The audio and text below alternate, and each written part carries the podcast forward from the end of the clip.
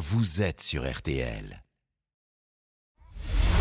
Julien Cellier et Cyprien Sini ont défait le monde dans RTL Soir. Et à 18h40, passé de 1 minute, on va défaire le monde maintenant avec Cyprien Sini, Isabelle Choquet et Laurent Tessier. C'est l'info autrement, différemment, c'est jusqu'à 19h et voici le menu. Ce soir, on défait l'interview d'Emmanuel Macron. Le choix des mots, le poids des gestes, analyse entre les lignes des intentions présidentielles. Au menu également les boulangers, plus fort que l'augmentation du prix de l'énergie et le champignon qui terrorise l'Amérique. On défait le monde de la quotidienne, c'est parti. On défait le monde dans RTL Soir. Et voici le son du jour. Au moment où je vous parle, est-ce que vous pensez que ça me fait plaisir de faire cette réforme? Dites-le nous. Non.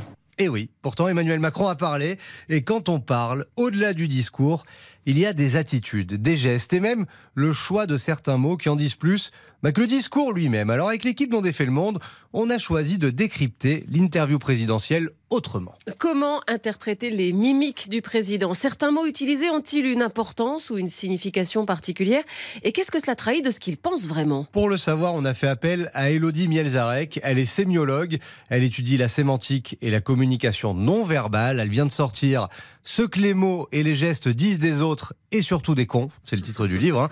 C'est aux éditions Le Courrier du Livre. Et d'abord, il y a des tournures de phrases qui l'ont interpellé dans l'interview du président. Il nous a dit j'assume ce moment. Euh, L'utilisation de ce jeu JE était assez fort à ce moment-là puisqu'en définitive il y avait très peu d'autres endroits où il y avait ce pronom personnel. Au contraire, euh, il y avait une surreprésentation des tournures impersonnelles puisqu'on avait beaucoup de il y a. Alors il y avait il y a une volonté, il y a une tendance, euh, beaucoup de il faut. Euh, il faut que cela rentre en vigueur. Il faut entendre ce que disent nos compatriotes. C'est pas du tout la même chose de dire il faut entendre ce que disent nos compatriotes et j'entends ce que disent nos compatriotes. Et il y avait une surreprésentation du on. On doit apaiser, on doit réorganiser. Et qu'est-ce qu'on peut en déduire? Eh ben que le président ne veut pas s'impliquer complètement. Il met de la distance. Le fait d'utiliser ces tournures impersonnelles permet un petit peu de se dissocier de ce discours-là et effectivement de faire porter quelque part euh, la responsabilité de manière plus collective et moins individuelle. Et ça, vous pensez que c'est préparé en amont C'est-à-dire qu'il se dit euh, j'ai pas la cote en ce moment, je vais me planquer derrière un on, ça passera mieux? Alors, votre question, elle est très intéressante, elle est même fondamentale. Euh, je dois avouer que j'aurais des difficultés à y répondre, puisque normalement, vous et moi, quand on parle, on ne choisit pas forcément de manière consciente les pronoms qu'on utilise. Mais il se trouve que quand on est dans l'univers politique et qu'on est entouré normalement de bons communicants, effectivement, c'est le, le- le genre de choses euh, dont on est informé euh, assez rapidement. Je pencherai quand même pour l'idée euh, qu'il a été quand même un petit peu conseillé sur cette question-là. Au, au niveau de ce que l'on appelle la communication non verbale, est-ce qu'on peut noter des choses? Alors, vous parlez du body language, Oh, yeah. comme disent les spécialistes de la spécialité. Eh bien oui, il y a une mimique notamment qui veut dire beaucoup. Il y avait quelque chose qui était vraiment très visible aujourd'hui. Euh, bah, C'était ces, expressions faciales et ces mouvements des sourcils euh, assez forts, euh, ce qui le fait même ressembler parfois à de ce fameux personnage de OSS 117 incarné par euh, Dujardin, avec voilà ces sourcils toujours très expressifs. Alors les sourcils, c'est quand même euh, un endroit du visage euh, qui va nous permettre d'être très communicatif. hein. Généralement, quand on cherche beaucoup à convaincre, on va avoir un mouvement des sourcils qui va être très présent. D'ailleurs, euh, il faisait souvent des grands mouvements, des mouvements amples, avec des types de gestes qu'on appelle des illustrateurs, hein, qui viennent accompagner et illustrer le discours. S'il a envie de convaincre, c'est qu'il est conscient qu'il n'est peut-être pas assez convaincant pour certains. Donc une volonté farouche de convaincre, mais sans trop s'impliquer quand même. Le coup des sourcils. Vous regarderez les OSS sourcils 117. du président différemment maintenant. Ouais, ça me donne envie de regarder OSS 117 pour vérifier. Hubert Bonisseur de la Batte. Allez, on rappelle le dernier livre de la sémiologue Elodie Milscarek qui nous a éclairé ce soir ce que les mots et les gestes disent des autres et surtout des cons. C'est le titre du livre, on le rappelle. Bien joué. RTL. Sous les radars. On défait l'info passée sous les radars. Alors, vous avez certainement entendu parler de la série qui cartonne, vous la regardez peut-être, The Last of Us. Ah oui. Oui, c'est un champignon Formidable. qui ravage l'espèce humaine. Moi aussi, je regarde. Eh bien, Laurent, votre info est du même acabit. Oui, mais là on est bien dans la réalité aux États-Unis. Un champignon ultra résistant, le Candida auris, se développe à un rythme alarmant dans les établissements de santé. Ce sont les mots du Centre de contrôle des maladies et qui ne cache pas son inquiétude et parle même de graves menaces mondiales pour la santé publique. La moitié des États du pays ont connu des contaminations. Oh, c'est quoi ça encore? Après, attendez Julia, je vais vous rassurer, on va pas faire paniquer tout Bah, le monde. on est hypochondriaques avec. euh, Bah, J'ai bien compris. hein, euh, Le nombre de personnes porteuses aux États-Unis a été multiplié par 4, mais on est passé seulement de 1000 à Ouais. 4000 personnes. Quand Ce ne sont même. pas des centaines de milliers, Quand même, hein. des millions d'infections. Alors ça me rassure pas vraiment votre histoire. Après, Ah oui. si peu de gens sont infectés, 4000 comme vous le dites, pourquoi les autorités sanitaires américaines sont si alarmistes Bah, le problème, c'est que le Candida auris est très résistant au traitement habituel, mais là encore, il ne frappe pas tout le monde. Françoise Botrel est la présidente de la Société française de mycologie médicale. Ce qui est surtout problématique, c'est chez les gens qui sont fragilisés, qui sont immunodéprimés. Et là, ça peut leur donner des septicémies, donc des infections généralisées qu'il faut traiter par un traitement euh, intraveineux. Si vous voulez, c'est un champignon qui se transmet donc par le contact direct de la- des mains aux mains, par exemple, si les gens se lavent pas très bien les mains. Et un champignon qui résiste aussi à bon nombre de désinfectants. On est en train de perdre Julien. quand on veut tout nettoyer dans les établissements de santé. Après, ne tombons pas dans la psychose à cause de la série. Depuis 2010, on a compté une petite dizaine de cas en France et ça ne s'est pas propagé. Ah, il fallait commencer par ça. Moi, Vous avez vu dans quel état vous nous avez mis C'est comme dans vos séries. hein, Voilà. Pour le on fait de la des semaine, émotions là, et après on retombe. hein. Là là, une petite pause et puis on défait le monde continue dans. RTL Soir avec nos boulangers, les grands gagnants de la soirée. Julien Cellier, Cyprien Sini. On défait le monde. Julien Cellier, Cyprien Sini ont défait le monde dans RTL Soir. Ah, il va avoir du mal. Ouais, bon, On fait ra- des blagues On raconte de bonnes blagues en antenne, 18h50 minutes. On défait toujours le monde dans RTL Soir. Et voici nos grands winners du soir. Oui, winners sont- surprise un peu. Hein. Un petit peu, ce sont les boulangers. RTL vous le révélez ce matin. Ils ont tenu, Isabelle. Oui, on s'inquiétait beaucoup pour nos boulangeries ces derniers mois. Combien de boulangers se remettront de la hausse brutale des prix? Pour certains, les factures ont été multipliées par 7, voire 12. Le gaz, l'électricité s'envolent, les matières premières aussi. Nos farines, elles ont pris au moins 25%. Le beurre, il a pris 100% le beurre. Donc c'est colossal. Inflation à tous les étages et pendant ce temps, La baguette est depuis hier au cœur d'un bras de fer entre d'un côté Leclerc, de l'autre les boulangers. En cause le prix proposé par l'enseigne, moins de 30 centimes. oui, la grande distribution qui nargue les artisans avec ses prix planchers. Donc 2022 s'annonçait comme une année noire. Et puis, Les boulangers plus forts que la crise. C'est une info RTL. Plus de 2500 nouvelles boulangeries ont ouvert l'an dernier. oui, certains artisans baissent le rideau, mais il y a aussi de nouvelles boulangeries, surtout en ville. Et à l'arrivée, eh bien, on est presque à l'équilibre. On compte même 11 nouveaux fournils en France en 2022. Oui, près de 39 000 en tout. Alors, bien sûr, on ne sait pas de quoi sera fait euh, 2023, mais bon an, mal an. Toujours vivant, rassurez-vous. Ouais, la boulange, c'est de la résistance. Et pourtant, eh ben, pourtant, les problèmes ne datent pas d'hier. hein. D'abord, boulanger, c'est dur.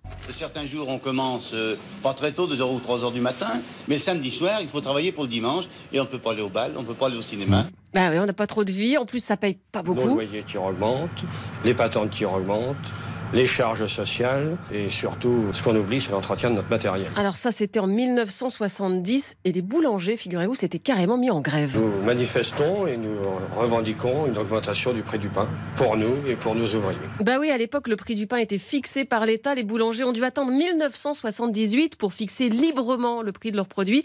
Sauf qu'il fallait déjà composer avec la concurrence. Le pain a un nouvel ennemi, l'industrialisation, dès 1954. Le pain industriel qui fournit la grande distribution et la grande distribution qui vole les clients des boulangers, alors qu'on le sait bien. C'est la mort d'un village, moi, de ne pas avoir de boulanger. C'est ça que je veux vous dire, moi, c'est la mort d'un village. hein. D'où ces merveilleuses publicités pour défendre les artisans. Le pain, ça ne se fait pas n'importe comment. Alors quand on sait faire le pain, on ne vend pas n'importe quoi. Faites confiance à votre boulanger, il sait ce qui est bon. Mais oui, faites confiance à votre boulanger. Bon, malgré ça, il y avait 55 000 boulangeries en 70, 39 000 donc aujourd'hui. Et l'achat en grande surface gagne du terrain aussi parce qu'on consomme le pain différemment. Pain de mie. Écoute, c'est fini. Pain de mie pour les sandwichs, pain à burger, pita. Et oui, les temps changent, mais les boulangeries Ah, aussi. voilà, j'allais le dire. Mais oui, elles en vendent des sandwichs, des salades, des burgers même. Et même le pain à la baguette, 9 Français sur 10 l'achètent toujours à la boulange parce que la boulange. Heureusement qu'il y a des gens sur qui l'on peut compter, même le matin de bonheur. Bonjour madame la boulangère. Bonjour. ça sent bon chez vous. Mais oui, la boulange, c'est la France. Le boulanger, c'est notre patrimoine. Le gris boulanger bat la pâte à plein bras. Il fait du bon pain, du pain si fin que j'ai faim. Le boulanger est bien sûr la boulangère. Si les boulangères n'existaient pas, il faudrait les inventer. Surtout quand elles sont jolies. Mais alors ça aussi, ça aussi c'est la France, mais c'est un autre débat. C'est un autre débat, effectivement, et on embrasse tous les boulangers qui nous Oui. écoutent, et on le sait qu'ils sont très nombreux, et notamment très tôt le matin, à écouter RTL. Le match des infos pour briller au. Et justement, autour de la baguette, sur la table du dîner, qui va vous permettre de briller ce soir Isabelle ou Laurent Match nul hier soir. Isabelle conserve donc son avance de 2 points, 64-62. Et ce soir, Laurent a choisi de briller avec la journée mondiale de l'eau. Oui, mon info pour briller, c'est que l'eau en bouteille ne se périme pas, même Oh. s'il y a une date de péremption inscrite dessus Alors sur vos packs. En fait, tout simplement, cette date vous indique que le plastique va se dégrader et que des particules peuvent se dissoudre dans l'eau. Vous allez y penser ce soir. Ah oui, je vais y penser, effectivement. Allez, place à Isabelle. Alors Isabelle, elle est optimiste, hein, elle veut faire de la littérature avec la réforme des retraites. Mais pourquoi pas? Oui, mon info, c'est que Victor Hugo est la vraie star de cette Ah bon? réforme. Le seul capable de réconcilier Emmanuel Macron et les manifestants. Parce qu'hier soir, quand le président dit la foule n'a pas de légitimité face au peuple qui s'exprime souverain à travers ses élus, eh bien, il s'inspire directement de Victor Hugo qui a dit souvent la foule trahit le peuple. Cette distinction, Hugo l'a développée dans un très long texte de 1870. Il écrit entre autres Quant à flatter la foule, oh mon esprit non pas, ah le peuple est en haut, mais la foule est en bas. Sauf que la foule en bas, eh ben, elle cite Victor Hugo aussi.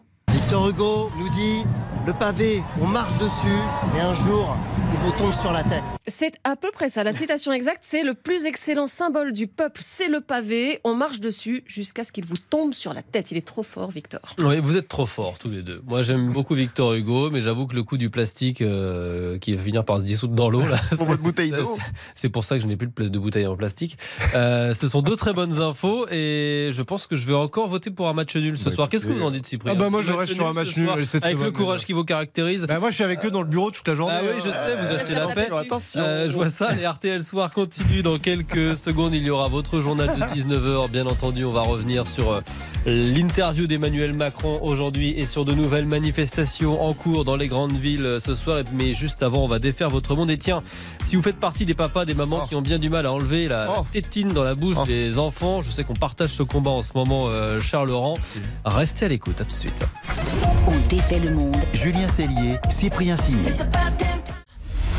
Julien Cellier et Cyprien Signy ont défait le monde dans RTL Soir.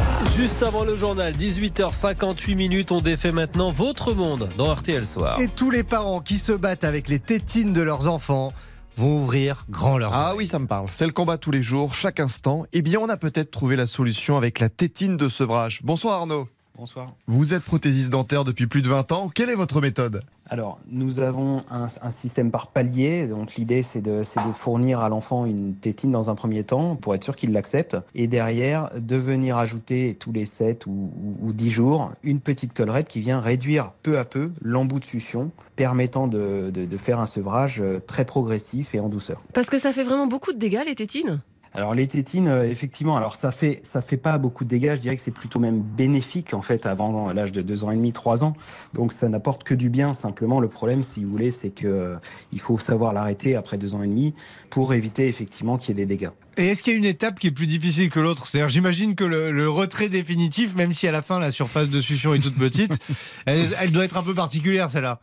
Oui, oui et non. très, très honnêtement, euh, la dernière collerette, euh, peu de personnes euh, arrivent jusqu'à la dernière, puisqu'à la, quatrième, qui est l'avant-dernière, beaucoup de parents nous disent, bah écoutez, à la, quatrième, finalement, il a laissé la tétine euh, dans son lit ce matin, il l'utilise plus. Ou en fait, fina- finalement, c'est tellement progressif que, sans même aller au bout, parfois l'enfant euh, se rend compte que bah il n'a pas forcément un gros besoin, il a, il a, il a tout doucement lâché. Le fait de la tenir à un moment donné, déjà, il la perd plus souvent, et s'il la tient, il a besoin de ses mains pour toucher à tout. Ça, on a des enfants, on le sait très bien.